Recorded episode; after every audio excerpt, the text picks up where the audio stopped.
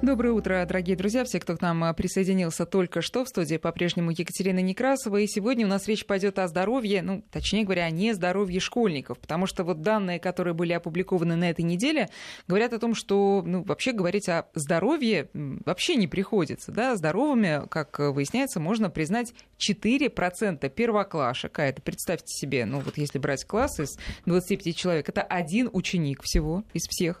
Ну, а к 11 классу эти 4% просто улетучиваются, как, я не знаю, сегодняшняя утренняя дымка, наверное.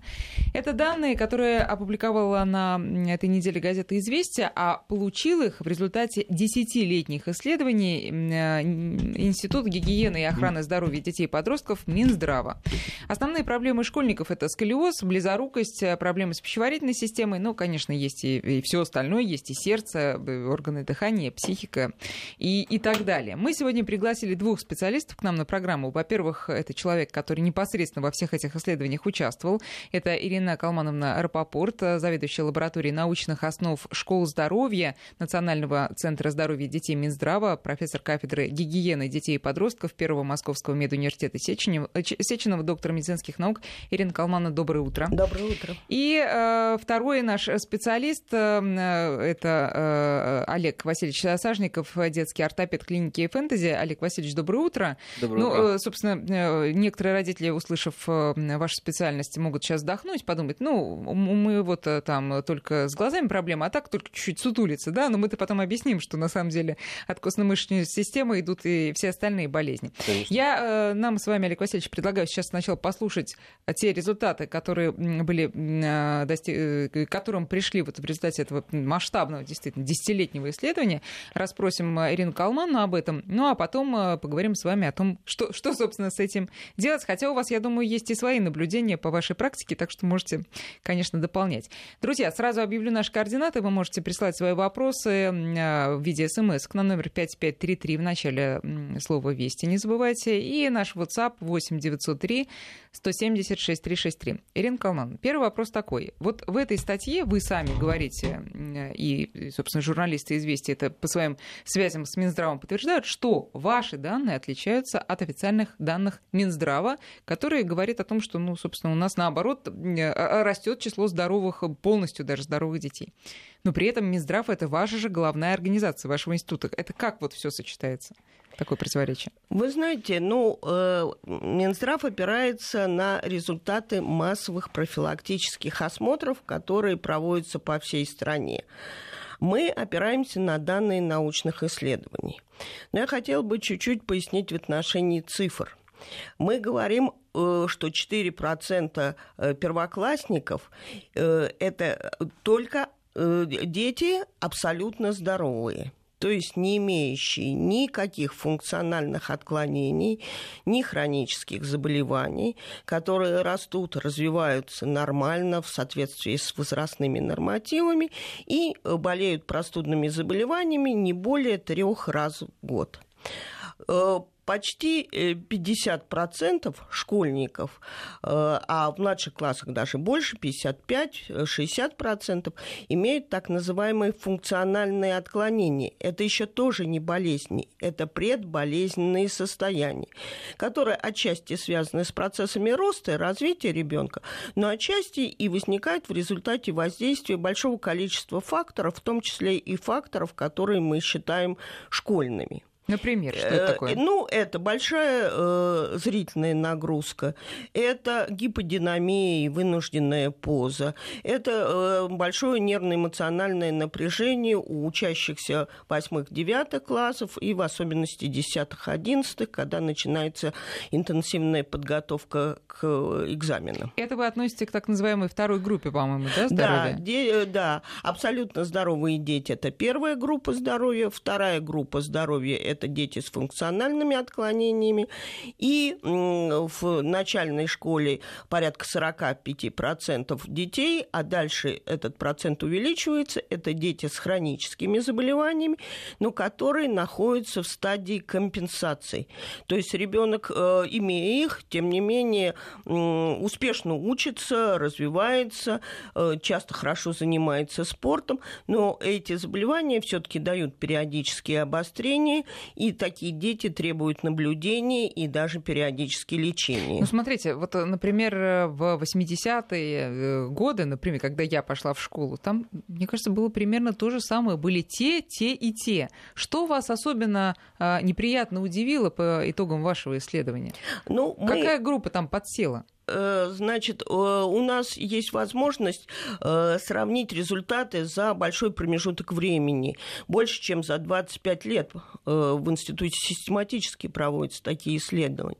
И если взять промежуток времени в 25 лет, это как бы два разных поколения, то у нас распространенность именно функциональных нарушений среди мальчиков увели... старшего подросткового возраста, 15-17 лет, увеличилась 2,7 0,7 раза.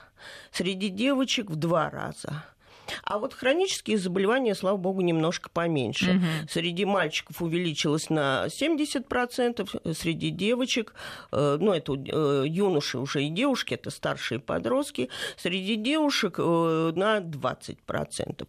То есть хроника относительно не очень выросла, вот хронические так, заболевания. Быть, эти... А функциональное отклонение, их распространенность увеличилась очень значительно. Но я правильно понимаю, что функциональное отклонение это, ну, как бы, ну, это то, с чем можно мириться, они все равно потом, скорее всего, когда человек э, э, закончит вот так вот пахать на школьной скамье, они ну, придут в норму. Или я не права, Олег Васильевич? Может быть, вы тут присоединитесь? Нет, ну, безусловно. То есть, если функциональное нарушение какое-то, оно компенсировано, да, оно может иметь временный характер при условии того, что в будущем, допустим, при Ближе к микрофону, пожалуйста. Когда прекратятся вот эти вот вынужденные, скажем так, интенсивные нагрузки, там вынужденная позиция, занимаемая школьником во время занятий, э, будет, э, скажем так, э, в скором времени человек будет просто избавлен от нее, mm-hmm. он будет, опять же, избавлен от гиподинамии, он будет избавлен от необходимости вынужденно там как-то сидеть длительное время, сутулиться Считать и так далее. То есть, ночи, да. да, да. Если он в дальнейшем, в перспективе как-то свою жизнь, как-то свои привычки перестроит, то, конечно, есть результаты, когда все это можно вылечить, там, ну, компенсировать. Ну, и отсюда вопрос. Может быть, не надо так переживать из-за этих э, результатов? Ну, потому что все пройдет же. Ну, я немножко тут дополню. Э, по нашим данным, к сожалению, не все функциональные отклонения бесследно проходят. Порядка 30-35% переходят в хронические заболевания. Это в первую очередь касается функциональных нарушений желудочно-кишечного тракта. Мы, к сожалению, видим, что к концу школы очень большого, более 30% детей страдают уже не функциональными нарушениями, а хроническим гастродуоденитом и даже даже язвенной болезни. Вот среди наблюдаемых нами учащихся, а их было почти 500 э, человек, у нас появилось три, э, было три случая э, язвенной болезни у мальчиков и три случая язвенной болезни у девочек именно к концу школы. То есть в этом отношении не все благополучно проходит. То же самое можно сказать и в отношении нарушения зрения. Если у младших школьников мы видим предмиопию, миопию, там, спазм аккомодации, миопию слабой степени, то э, резко увеличивается количество детей, страдающих миопией уже начиная с третьего класса. И мало того, что большее количество детей страдает этим нарушением зрения, еще оно и очень прогрессирует. Иногда дети теряют по две, две с половиной диоптрии за учебный год. Ничего себе. И к концу, концу школы более 60% детей, вот выпускников, имеют те или иные нарушения зрения, причем не только миопию слабой степени, но и миопию средней и даже высокой степени. Так что функциональные нарушения тоже заслуживают внимания э, и со стороны родителей, и наблюдения со стороны врачей. Ну вот смотрите, на примере зрения, а, может быть, можно сделать вывод, что не школа виновата, а виновато появление э, интернета, гаджетов, э, и, собственно, дети, когда они заканчивают делать уроки, они начинают э, пялиться в компьютер или там, в телефон, и вот, собственно, все из-за этого школа ни при чем. Ну, формирование здоровья, или, как вы правильно сказали, формирование нездоровья, это процесс, который происходит в результате воздействия большого количества факторов. И нельзя не учитывать и факторы наследственности, конечно, наследственной предрасположенности к некоторым нарушениям здоровья, в особенности вот к миопии. Кроме того, конечно, учебная нагрузка и зрительная нагрузка, э, как в школе, так и вне школы, оказывает очень сильное неблагоприятное воздействие и с появлением гаджетов, конечно, процесс пошел в, в очень неблагоприятном направлении. У нас есть сейчас, правда, не очень масштабное исследование, но тоже исследование остроты зрения у детей, э, которые сейчас учатся в начальной школе, и мы сравнили с данными, которые были 10 лет назад, причем э, смотрел их один и тот же врач, mm-hmm. специалист. И э, группы были очень корректно подобраны. И вот можно сказать, что если к первому классу э, распространенность миопии была совершенно одинаковой, как у современных детей, так и 10 лет назад, то уже в конце второго класса распространенность миопии увеличилась вдвое. А с чем вы это а связываете? У, в третьем классе в два с половиной раза. Причем у девочек ситуация хуже, чем у мальчиков.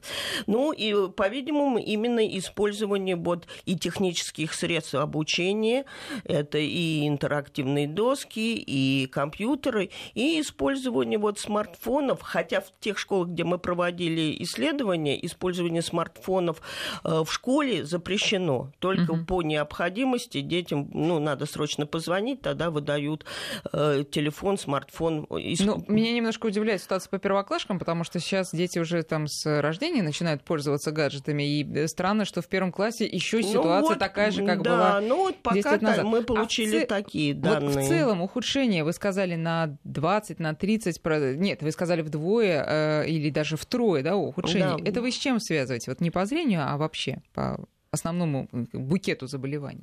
Ну, я думаю, что здесь э, большая э, доля разных факторов, в том числе это большое нервно-эмоциональное напряжение учащихся и вообще и в семьях тоже, потому что, ну, ситуация и у родителей не очень спокойная в плане работы, в плане э, бизнеса, материального обеспечения семей, а кроме того, сейчас семьи достаточно амбициозные, хотят, чтобы дети успевали заниматься во многих секциях, кружках, э, непременно хорошо учились по всем предметам. Это тоже вызывает дополнительное психоэмоциональное напряжение у детей. Потом сейчас, к сожалению, совершенно разрушена школьная медицина. Если раньше в каждой школе была медицинская сестра, несколько раз в неделю приходил врач и проводилась профилактическая работа, то сейчас в школы практически и детские сады, кстати, тоже э, практически лишены постоянного присутствия медицинской сестры. Она приходит по расписанию на несколько часов, а врачи приходят еще реже. Но когда вы и... говорите раньше, вы имеете в виду советское время? Э, потому ну, что я имею в виду советское время и даже нет. 90-е годы. Особенно неблагоприятная ситуация стала складываться вот за последние 10 лет, потому что э, сильно возникло сильное различие в зарплате между участковой службой и медицинским персоналом, работающим в образовательных учреждениях. И произошел очень резкий отток эм, из школьной медицины и школьного здравоохранения. И просто нет кадров, которые бы могли Слушай, в образовательных у меня, учреждениях. У меня просто был к вам вопрос именно про школьных врачей, потому что я помню, что когда я пошла в первый класс, это был 86-й год, у нас была медсестра, которая делала нам прививки. А, она была, возможно, и во втором классе, и, может быть, в третьем, но начиная с 90-го года просто Э, кабинет был закрыт. Естественно, в 90-х, э, в 90 годах никакого врача мы не видели. И я-то наивно полагала, что сейчас ситуация другая, что сейчас есть врач, медсестра, что сейчас все возвращ... возродилось в этом смысле. Но оказывается, нет. А, а, сейчас будет э, уже вопрос Олега Васильевича. Но еще один вопрос. Все-таки как вы проводили исследования? Я так понимаю, что это только московские школы были. Да, это были московские школы, но расположенные в разных административных округах округах Москвы. Мы наблюдали детей с 11 лет с момента поступления их в школу до момента окончания. Это было э, примерно по 250 мальчиков и 250 девочек. Ну, конечно, происходил какой-то э, отток детей и поступление новых, как в любой школе. Но это были э, так называемые э, э, обсервационные исследования, когда мы не вмешивались в лечебный процесс. Вот ежегодно в апреле месяце бригада одна и та же врачей выходила по одним и тем же методикам, тщательно смотрела детей, собирали мы еще данные эм, по анкетированию родителей, э, чем ребенок болел в течение года, какое медицинское обследование он проходил и так далее. То есть это было так называемое продленное э, лонгитудинальное исследование, когда наблюдается одна и та же группа учащихся. Ну, и такая подробная диспансеризация да, по да, всем основным да, направлениям. То есть, э, хоть у вас и нет официальной статистики по не московским, не московским школам, но я думаю, вы тоже можете предположить, что в не московских школах ситуация так немножечко да, другая. Да, но потом есть данные исследователей, которые работают в других городах России, и а наши данные совпадают, ну, очень близки. А, совпадают? Ну, я очень я близки, думала, там конечно. Хуже. Когда проводятся вот а, аналогичные научные исследования, результаты получаются очень близкие, вполне сопоставимые. Олег Васильевич, у вас результаты такой практической деятельности ежедневные, наверное, да? Вот насколько они коррелируют с тем, что мы сейчас слышали? Коррелируют, безусловно, как бы сейчас э, наблюдается рост э, скажем так, ну, функциональных нарушений да, в детском возрасте и у школьников, и у детей там, возраста детского сада. Конечно, мы видим, что увеличивается, э, если вот взять самые простые примеры, Э, там, допустим, количество детей, которые обращаются и которые уже имеют нарушение осанки, которые имеют э, сколиотическую деформацию позвоночника. С какого возраста? Ну, возраст, ну, я думаю, где-то так вот уже 4-5 лет, то есть мы можем отследить и наблюдать Я-то думала, это. все таки с началом школьной жизни. Нет, уже... А вот почему? Садик, школа.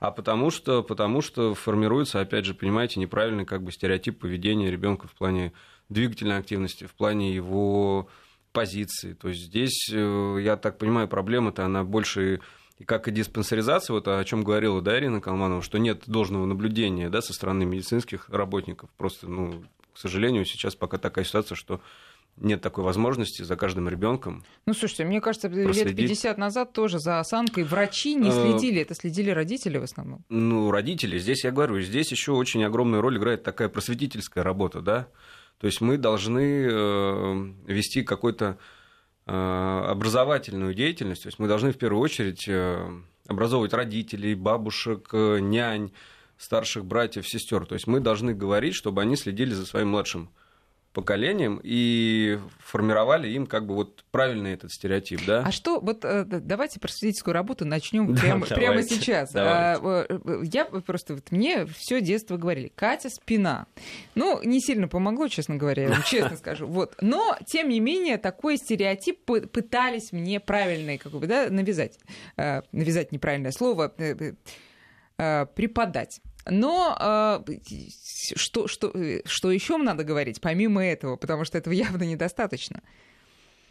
Помимо этого, и когда надо... мы говорим правильное, правильное положение, да, правильная позиция, как вы сказали, позиция тела, это что значит? Помимо того, что расправь плечи, что еще надо говорить и что делать? Да, надо показывать, наверное. Говорить можно как да. все что угодно. Надо показывать. И опять же, для каждого это может быть индивидуально, да, правильная позиция. То есть для кого-то расправить плечи, для кого-то, наоборот, свести плечи. Угу. То есть это будет правильным. Надо показывать, объяснять. Э, и так видно, то есть со стороны невооруженным глазом, когда там ваш ребенок, допустим, сидит на стуле, э, подобрав под себя ноги, согнувшись, да, и что-то делает, там пишет, я не знаю, там играет э, в какой-то гаджет и так далее. То есть необходимо обратить на это и в прежнюю очередь всего его внимание чтобы он держал это где-то подсознательно и понимал, что вот да, он, наверное, сейчас неправильно сидит. Давайте тогда как правильно сидеть, сразу скажите. Э, правильно сидеть, то есть надо сесть э, до конца, там, если мы говорим про стул, про кресло там школьное, да, то есть это до конца сесть полностью на стул так, чтобы ваша поясница соприкоснулась со спинкой стула и держать спину ровно. Не обязательно облокачиваться или откидываться да, там на спинке.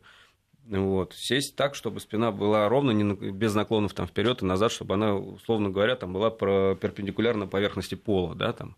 вот, чтобы ваши руки были э, на столе, стол был приблизительно на уровне там, локтя, да, сгиба в локтевом суставе. Вот, чтобы а мне не говорили, было да, кулак между животом и столом должен Ну, быть. здесь как бы, понимаете, тут да, да учили, правила так. такие могут они быть у кого-то так, у кого-то так. То есть общее это то, чтобы прежде всего и вам было удобно. Ну, а некоторые родители считают, что наоборот, спинки стула, они вредны, и нужно на скамейках сидеть, чтобы спина, вот прям мы видели, какая она прямая, чтобы ни на что не облокачивалась, не расслаблялась. Не знаю, сейчас, э, понимаете, сейчас еще столько на рынке предоставлено всяких ортопедических изделий, стульев и так далее.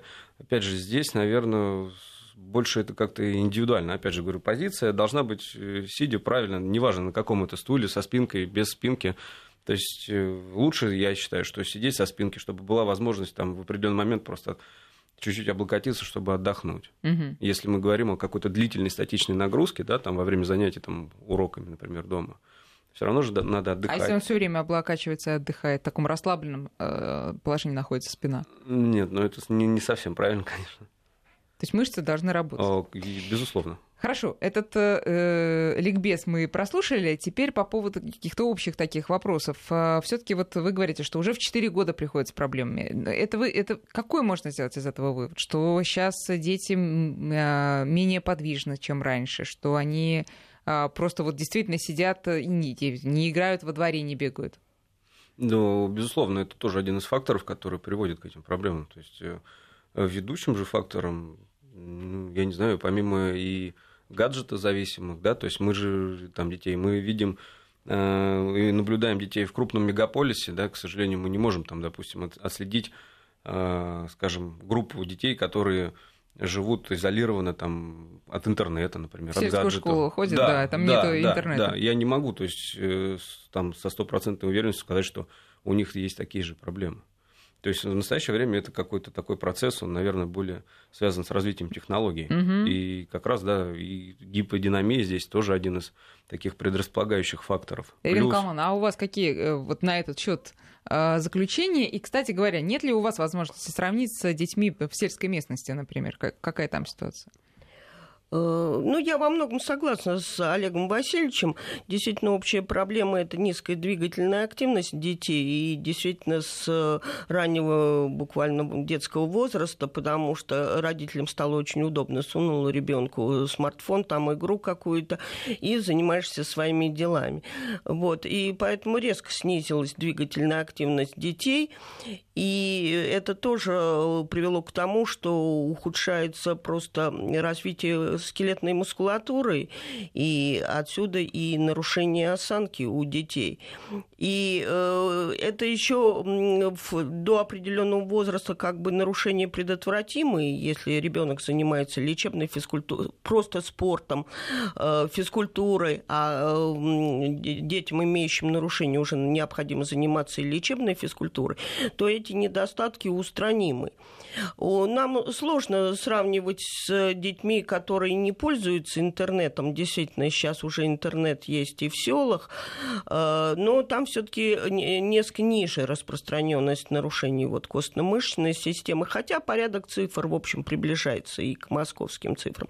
То есть это общая проблема э, развития современного вот, подрастающего поколения. А вот Ирина Калман говорит, нетрудно исправить все-таки. До какого возраста нетрудно? То есть э, где этот, этот предел, когда еще что-то можно сделать, Олег Васильевич? О, это трудно сказать. Это надо смотреть, то есть о чем идет конкретный случай, о чем идет речь, да. Ну, Ирина Калмановна правильно сказала, то есть я с ней согласен, что э, необходимо хотя бы попытаться предотвратить да, дальнейшее развитие, допустим, какого-то функционального нарушения. То есть Сейчас э, я не знаю, как в школах. Вот я вижу, что, например, нет группы, допустим, ЛФК, да, как я когда учился, когда я был в детском саду, у меня был личный там диагноз сколиоз, я помню, то есть э, тихий час я спал. Видимо, поэтому вы и стали ортопедом. Я, да, но это было естественно, да, конечно, правда? конечно, вот конечно. Вот. Я спал на фанере, то есть э, занимался на шведской стенке в какое-то время. То есть я помню, что это было систематично. И в детском саду, там в школе, дальше начался уже спорт, и,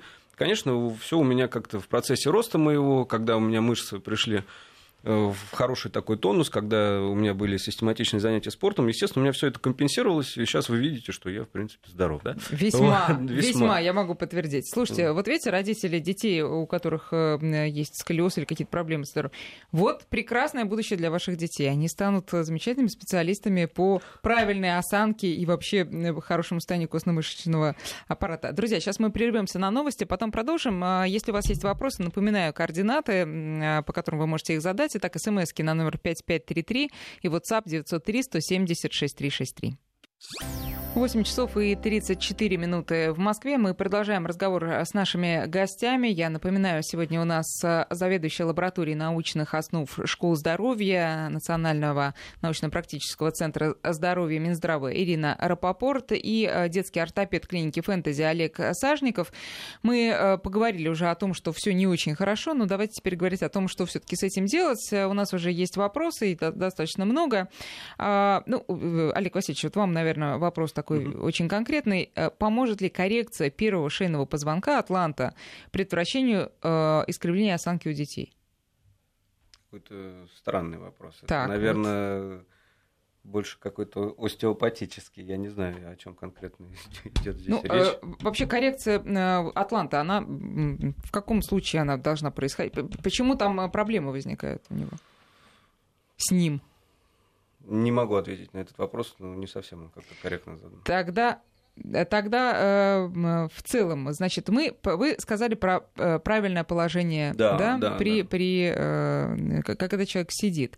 А еще, ведь это же не единственная проблема, наверное, да, с которыми к вам приходят. Вот что еще, какие, какие еще распространенные проблемы? Только поближе к микрофону. Пожалуйста. Распространенные проблемы деформация стоп. То есть, как бы, да, мы наблюдаем, что сейчас больше, наверное, это носит э, эволюционный характер, да, в связи с тем, что нам сейчас мы ходим все по твердой поверхности в удобной там обуви, да, которая амортизирует наши нагрузки, тем самым нагрузка амортизирующая со стопы, она как бы Уходит. уходит тренироваться да, не уходит, надо. Уходит, не надо да. тренироваться, и организм там, естественно, адаптируется, приспосабливается к этим условиям. Соответственно, мы видим, что а, основной, вот если взять там статистику какую-то, подвести, там, взять 10 детей в группе, там, пусть это будет там, 5-7 лет, мы увидим, что у них, скажем, там больше, чем у половины, там 60-70%, то есть 5-6 человек, будет какая-то деформация стопы. То есть либо это плоскостопия, либо это вальгусная деформация, либо это плосковальгусная деформация, либо это комбинированная плоскостопия. Ну, напомним, что вальгусная деформация, когда ноги как бы заваливаются внутрь. Внутрь, да. То да. есть опора получается у нас больше на внутреннюю поверхность стопы.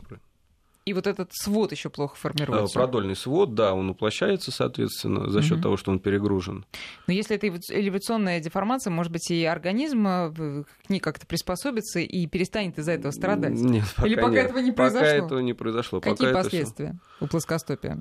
Последствия, соответственно, начинаются самые, самые плачевные. То есть, да, в будущем это развитие артрозов, артритов, это проблемы, опять же, со спиной. То есть, это является фундаментом всего, да, то есть, вот стопы. Правильная опора – это как фундамент дома. Угу. Вот. Соответственно, начинается деформация э, осевая нижних конечностей, и отсюда уже и отсюда неправильно что? работают суставы, отсюда уже в перспективе развивается там, ну, в отдаленном периоде, да, там, скажем, артрозы крупных суставов опорных, голеностопных, коленных, тазобедренных. Вот.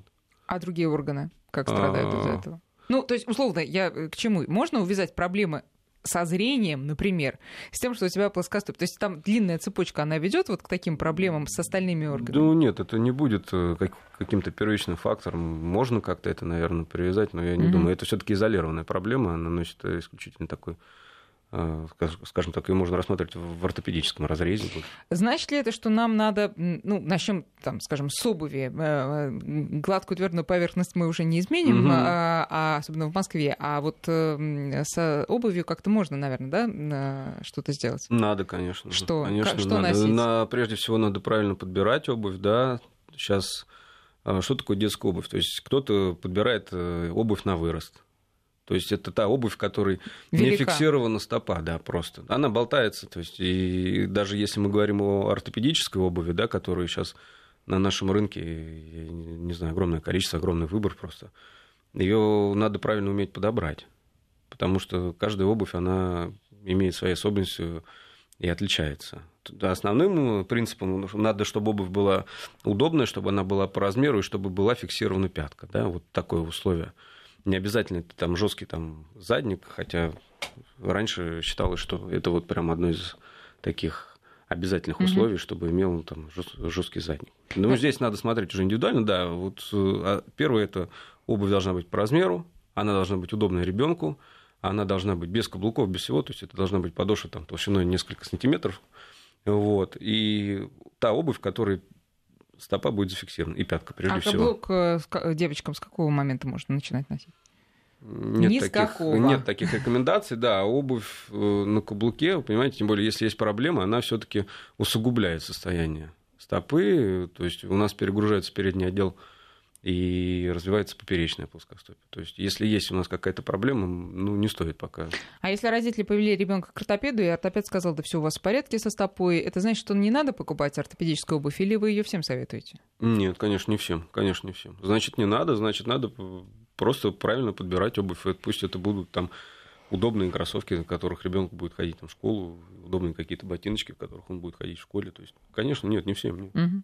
Ирина Калман, вопрос такой. Э, от э, Ларисы Сергеевны пришел вопрос. Почему в китайских школах существует целый комплекс выработки правильной осанки, и государство заботится о здоровье детей, а у нас должна это делать семья? Не считаете ли вы, что это должна быть целостная комплексная система э, детсада, школы, семьи? И кто это должен осуществлять? И второй вопрос, вносят ли наши а, НИИ такие предложения правительству, или это все только на бумаге? Ну, я согласна, что э, это должна быть комплексная система, в которой участвуют и родители, и школы, и э, медики, которые работают с детьми. И э, действительно мы э, по результатам исследования пишем э, предложения и вносим их и в Государственную Думу, и в Минздрав. И вот сейчас э, составляется проект «Десятилетие детства», вот, который э, будет Президент в соответствии объявил, да. Да, с указом указом президента, мы тоже написали большой комплекс предложений по улучшению здоровья детей. Но это комплекс, делать. комплекс касается каких-то общих вопросов, например, э, медицинского э, обслуживания, извините, это, да, так я выражусь, в школах, или это какие-то конкретные уже вещи? Ну, это и общие, и частные вещи, конечно. Надо начинать с общих вещей, организационных, но касается и отдельных проблем. Ну вот э, по поводу школы и медицины в школе, что, какие есть предложения? И вообще, как, какие вы видите пути все-таки лучше ситуацию сделать так, чтобы в школе был постоянный врач? Вы знаете, там большое количество проблем, начиная от юридических, от законодательных, э, несовершенства нашего закона об охране здоровья граждан Российской Федерации, о несовершенстве целого ряда подзаконных актов, о отсутствии тарифов э, на оказание медицинской помощи в образовательных учреждениях в системе ОМС. Она как бы практически не оплачивается, кроме вакцины профилактики да. и профилактических осмотров. Отсюда и кадровые проблемы большие, но а нет кадров, значит нет и возможности реализовать те наши предложения, которые которые мы разработали. А предложения у нас есть эм, совершенно конкретные. В нашем институте разработано 35 федеральных рекомендаций э, по профилактике всех наиболее часто встречающихся нарушений у детей и подростков именно в образовательных учреждениях и профилактики инфекционных заболеваний. Целый такой комплексный подход к профилактической работе в образовательных учреждениях. Мы очень надеемся, что Э, решив кадровые и финансовые проблемы, э, работники, э, медицинский персонал, работающий в школе, сможет осуществлять на деле наши вот федеральные рекомендации. А как вы себе это представляете? Вот вернемся к врачам в школе. Как это должно быть, по вашему мнению? То есть в каком режиме они должны работать? Ну, существуют вполне обоснованные нормативы. Должна быть медицинская сестра на 500 учащихся, а в сельских школах на 100 учащихся. То есть в каждой школе постоянно должна работать медицинская сестра.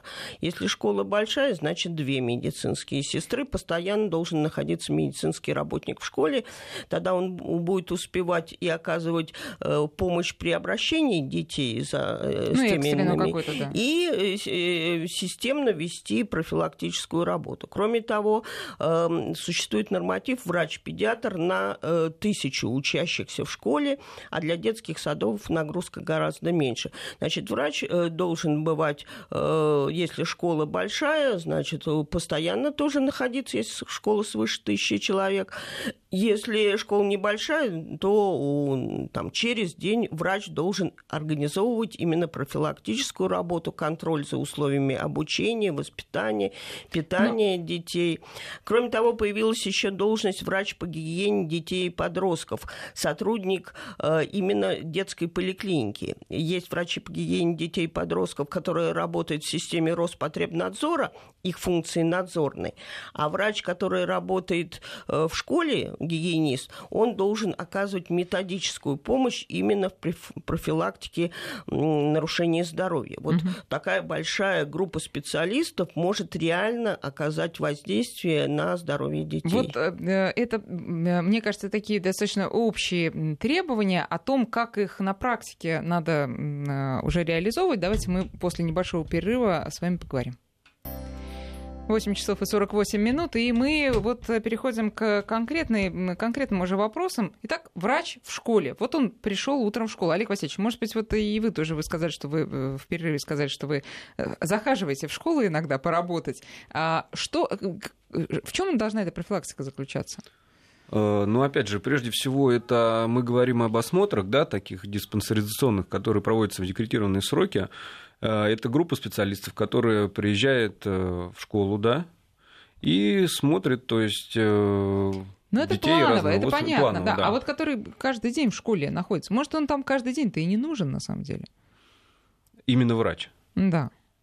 Именно врач, э, я не думаю, что есть какая-то острая необходимость находиться ему непосредственно в школе, он может находиться рядом, там, скажем, в поликлинике, угу. и какое-то время уделять именно своей э, непосредственно профессиональной деятельности, как и в рамках образовательной э, программы. Ну хорошо, а вот медсестра, вот Ирина Калман сказала, что медсестра должна помимо каких-то чрезвычайных ситуаций и прививок осуществлять вот какую-то да, профилактику и наблюдение. Что это значит вообще?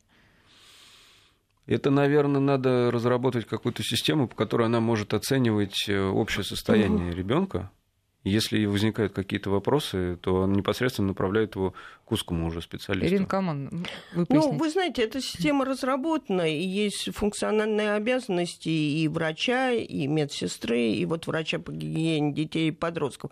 Значит, это э, первое, это контроль за условиями обучения, за соответствие рост, э, мебели росту детей, за проветриванием, контроль за освещенностью, что очень важно для профилактики близорукости, освещенности рабочих места, парты там или стола и освещенности доски, реглам... контроль за регламентом использования интерактивных досок и компьютеров. Э, дальше это контроль за качеством, ассортиментом питания и санитарным состоянием пищеблока. Ну ничего себе такая медсестра, да, если она все это должна знать и понимать, и ну, отслеживать. Ну, там это есть достаточно функции, которые выполняет медсестра, э, периодический контроль, а более сложные вопросы, экспертные вопросы уже относятся к компетенции врачей. Угу. Скажем, вопросы э, подбора групп для занятий лечебной физкультурой, для э, лечебной гимнастикой, для профилактики нарушения зрения, э, для совместной работы с психологами школы. Это относится к компетенции врачей школы.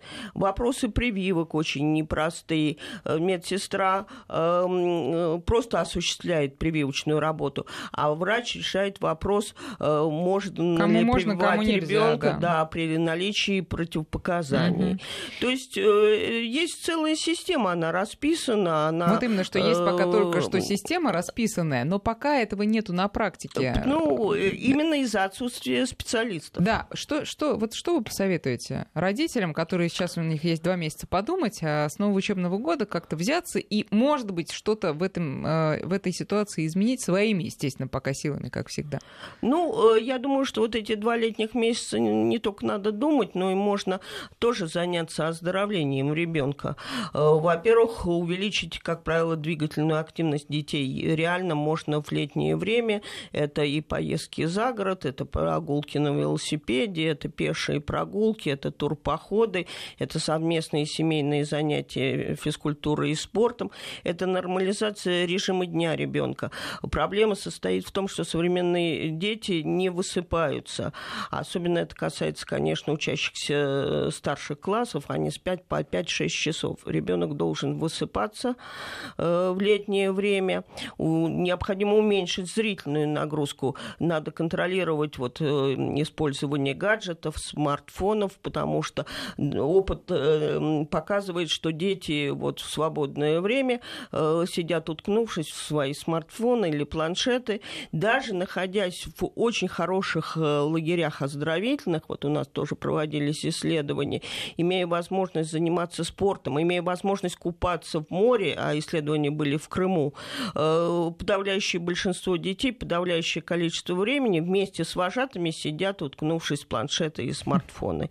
Им уже не интересны спортивные занятия, другие развлекательные мероприятия. Ну, раз уж об этом речь зашла, норму напомните, пожалуйста. Э, ну, норма для маленьких детей это просто исчисляется минутами, там 20-30 минут, а обязательно с перерывами.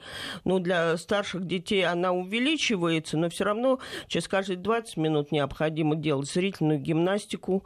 Это хороший способ профилактики близорукости, потому что так э, расстояние постоянное от глаза до планшета или смартфона обязательно должны быть упражнения для того, чтобы работали глаз двигательные мышцы и целевые цилиарная мышца, то есть надо посмотреть вдаль, посмотреть вправо, влево, вот э, сделать упражнения для улучшения мозгового кровообращения, круговые движения головой, э, ну и, так сказать, размяться, и скелетную мускулатуру должна поработать. Это все является профилактическими мерами. Ну вот у нас Антон пишет, собственно, возвращая к нас к моему вопросу, почему в школе не показывать профилактические меры? Упражнения для глаз, как правильно сидеть, э, любовь к спорту, какая еда полезна, какая вредна.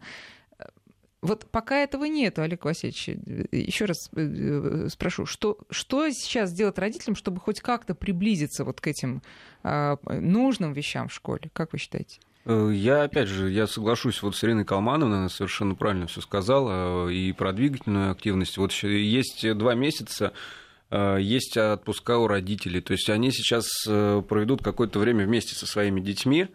И, наверное, прежде всего родители должны объяснить детям. То есть объяснить, показать, рассказать, для что, для начала. да, что, может быть, они должны уже, там, придя в школу, напомнить учителю о необходимости проведения разминки, гимнастики, там, зрительной гимнастики. Ну, я представила эту картину, да. Приходят родители да. и напоминают что-то учителю. Ну и, собственно, да, какой будет ответ, я могу себе представить. Ну, я не думаю, не, не будет конечно. выбора у учителя, придется все-таки а, сделать, вы, вы да, и уделить э, время 5-10 минут, понятно. чтобы дети в течение там учебного дня имели возможность э, отдохнуть, сделать э, гимнастику, разминку какую-то. Это элементарные вещи. На самом есть... деле ведь то, что мы говорим, и то, что, дай бог, слышат сейчас учителя, будем надеяться, это и им в уши непосредственно войдет. И э, я думаю, что не будет никаких дисциплинарных взысканий, если они будут уделять какое-то время э, именно таким вещам. Даже если э, в школе это не принято, например, да, просто Ой, господи, так, э, хорошо. Еще э, какие-то, да, поступают какие-то конкретные э, вопросы, в том числе и такие, например, а может ли развиться сколиоз из-за балеток, спрашивает вас Ирина. Плоскостопие может, э, сколиоз вряд ли. Ну, если их не просто носить, а еще балетом заниматься, да, то, конечно. то точно. Ну, если ребенок активно занят, да. А если э, какие-то чем проблемы с, э, как, говорят один, как говорит один мой знакомый, несущей конструкции, то вот за лето что можно, э, чем следует заняться, чтобы ну, как существенно поправить ситуацию? Это достаточно короткий период времени. Я думаю, вряд ли как-то ну, удастся кардинально решить проблему. стоит попытаться просто, опять же, начать и вести привычку какую-то обязательную физическую нагрузку, активность. Пусть это будет физкультура, пусть это будет бассейн, пусть это будет не знаю, фитнес-центр, который рядом с домом, пусть это будет площадка да игры просто какие-то. Просто любые там игры, да, то есть со своими же там друзьями во дворе. Но, Или... но мы должны, наверное, предупредить, что э, тоже не, вся, не всякая физкультура может быть полезна при определенных э, да, патологиях или каких-то искривлениях, поэтому тут родители тоже должны проконсультироваться. В идеале, да, конечно. То есть э, перед тем, как заняться... Есть, есть упражнения, которые дают серьезную нагрузку на позвоночник, Конечно, да? конечно. Теми или иными там упражнениями, группы упражнений, если есть возможность, в идеале проконсультироваться у педиатра, у ортопеда, у того же, то есть непосредственно получить э, либо рекомендации, либо какие-то противопоказания. Угу. Ирина Каман, ну, самый последний вопрос э, в завершении. Э, те рекомендации, которые разработаны по итогам этого десятилетнего исследования, куда пойдут и кто их должен принять к исполнению? Вы знаете, ну, они уже вошли во многие довольно серьезные государственные документы и государственные доклады, даже, так сказать, представлялись на Госсовете. Э, в Министерстве мы очень рассчитываем, что это будет использоваться и руководящими структурами, но будет использоваться и в учебном процессе для студентов. А с ними можно ознакомиться Конечно, в интернете. они да. на сайте Спасибо большое, время наше истекло. Спасибо за участие в нашей программе. Спасибо. Пожалуйста.